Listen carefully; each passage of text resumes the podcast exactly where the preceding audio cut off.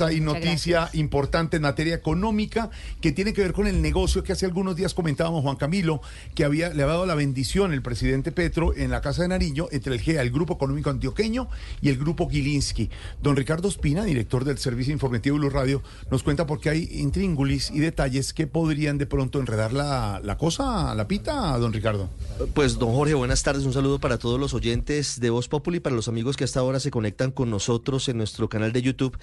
Fíjese usted que habíamos todo entendido, entendido que esa reunión, ese almuerzo del pasado viernes en la Casa de Nariño, al que asistieron los máximos jefes del Grupo Empresarial Antioqueño, del GEA, del Sindicato Antioqueño, y del Grupo Gilinski, era simbólicamente la bendición, el visto bueno del presidente Gustavo Petro a el negocio del año, del año 2023, que fue la venta de unos y otros de los negocios. Finalmente, ¿cuál es la idea? La idea es que el grupo Gilinski se quede con Nutresa y que el grupo empresarial antioqueño se quede con Sura y con Argos. Esa es la idea inicial y para eso se necesita, y aquí está la noticia, un decreto. sí. claro. Entonces, ¿cuál era la cuestión? Desde hace semanas está eh, tanto el Grupo Gilinski como el GEA a la espera de un decreto del Ministerio de Hacienda que es fundamental para que al final en la práctica se protocolice y se le dé el visto bueno a esa unión y a ese negocio, a la separación de las acciones, a que finalmente Gilinski quede con Nutresa y el Grupo Empresarial Antioqueño quede con Sura y con Argos. El presidente Petro en esa reunión, y esto es parte de lo que no es Voz Populi, además Jorge, porque nos puede servir para esta sección, el presidente Petro durante ese almuerzo fue muy insistente en la necesidad de proteger a los accionistas minoritarios. El presidente decía, mire, claro, aquí es un mega negocio, el negocio del año en Colombia, pero deben protegerse los minoritarios. Y tanto el GEA como el grupo Gilinski dijeron, los protegemos. Y aquí viene la noticia, Jorge, porque esto podría tener implicaciones sobre el futuro del negocio. Eso lo veremos una vez se ha expedido el decreto de forma definitiva por parte del gobierno. La noticia hasta ahora, Jorge, 509 es que el gobierno del presidente Gustavo Petro está preparando un decreto, ya está para comentarios, simplemente faltan los retoques finales y la firma del presidente Petro, el ministro de Hacienda Ricardo Bonilla y el superintendente financiero César Ferrari, que podría incluir, ojo, un nuevo paso antes de que el gobierno le dé el visto bueno al negocio entre los Gilinski y el sindicato antioqueño. ¿Cuál sería el requisito, Jorge? Sí.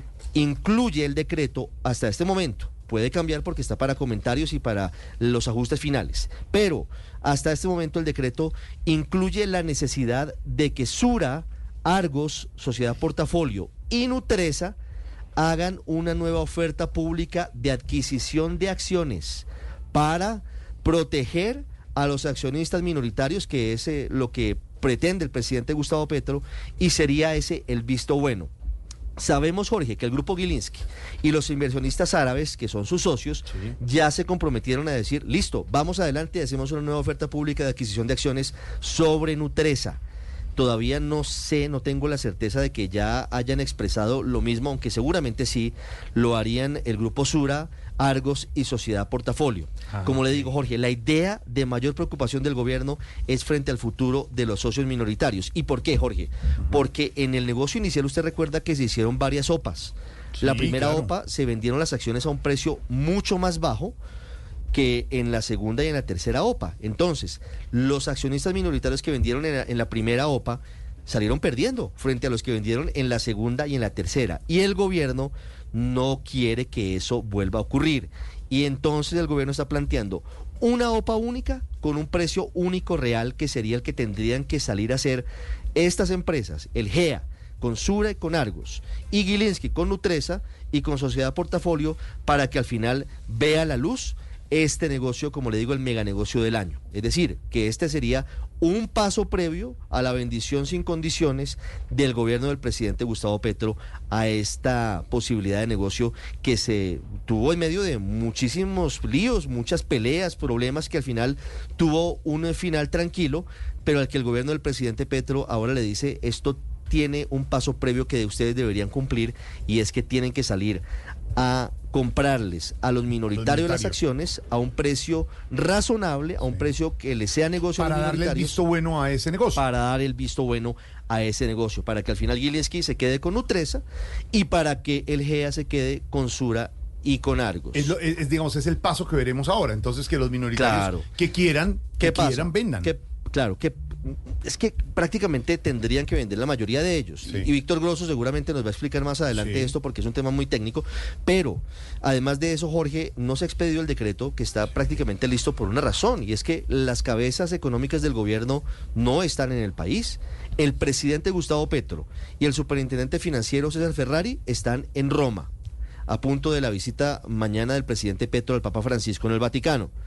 El ministro de Hacienda Ricardo Bonilla está en Luxemburgo y apenas llegan la próxima semana y se sentarán a trabajar este tema que es de los más importantes. Este decreto es muy esperado porque al final es el que le daría visto bueno o eh, eventualmente enredaría, no sé cómo estén las finanzas de unos y de otros, aunque Gilinski ya dijo que sale a hacer la OPA de Sí. uno. Eh, el negocio que ya estaba listo y todo el mundo lo daba por descontado, pero ojo porque aquí le sale un paso previo que tendría que hacerse de esa forma en la que le digo. El gobierno plantea en ese decreto una OPA con un precio fijo único para que vendan los accionistas minoritarios de las empresas. Pues ahí está noticia en desarrollo en lo que no es Voz Populi, don Ricardo Espina, director del servicio informativo, con esos detalles de grande noticia económica. Este negocio podría estar eh, eh, parado, detenido, lo destrabó el presidente Petro, pero había una condición mucho más detallada con el tema de los minoristas. Noticia en desarrollo.